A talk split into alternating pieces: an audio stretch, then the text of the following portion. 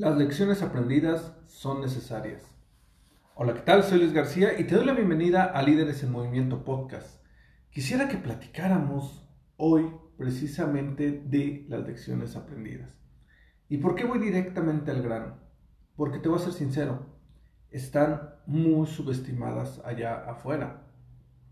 Llego a muchas organizaciones, llego a muchos lugares y ven las lecciones aprendidas como si fuera un papel nada más o como si fuera una actividad nada más de la cual no se le puede sacar jugo o no se le puede sacar provecho.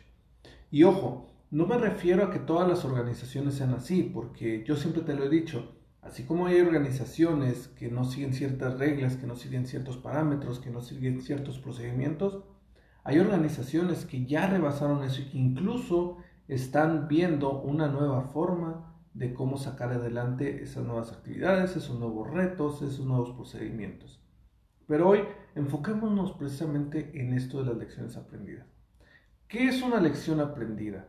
Y aquí voy a evocar un, pues vamos a decirlo, dicho popular, que va, va, pues como dicen por ahí, va muy ligado con una canción aquí en México, que es el de tropecé de nuevo y con la misma piedra.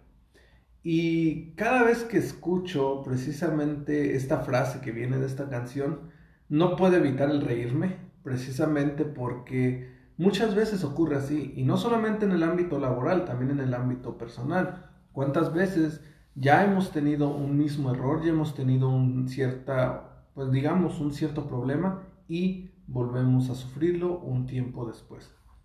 ¿Por qué será esto? Tanto a nivel personal como a nivel profesional, pero más que nada a nivel profesional, porque no manejamos las lecciones aprendidas, porque no le damos el valor que se requieren, porque no las documentamos como deben ser, y más que documentarlas, porque no las vivimos.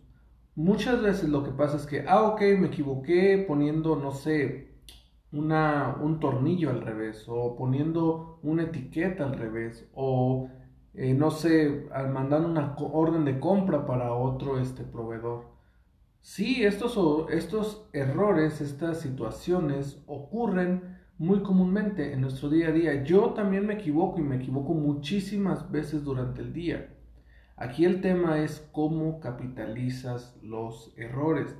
Si es un error que se puede evitar a futuro, tienes que saber cómo lo puedes capitalizar. Tienes que crear ya sea un procedimiento, tienes que crear una hoja que te permita saber que en el futuro no lo vas a aprender, porque si tú dependes siempre, siempre de tu experiencia, si tú dependes siempre de lo que te ocurrió, en algún momento se te va a olvidar.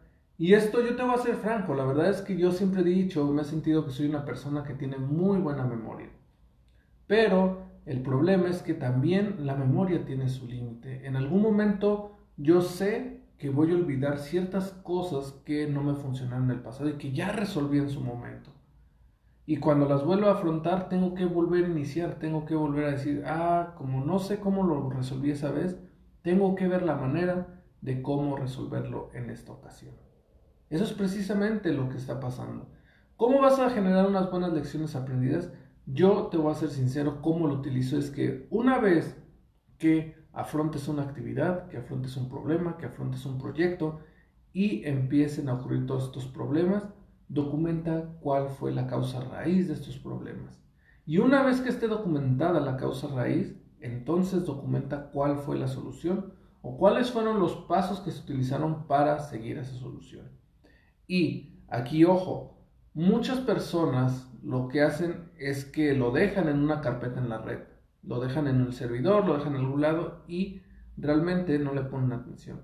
Yo lo que llegué a hacer en alguna organización que funcionaba bastante bien es que sí lo teníamos en algún lugar en la red, en alguna carpeta, en un lugar que era solamente que decía lecciones aprendidas, pero también teníamos un libro impreso.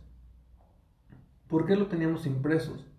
Porque en algún momento va a llegar nuevos elementos, nuevos colaboradores, nuevos integrantes a la organización y es muchísimo más fácil darles un librito, algo físico y decirles, ten, estudia esto, haz tus anotaciones y me cuentas qué aprendiste de esto.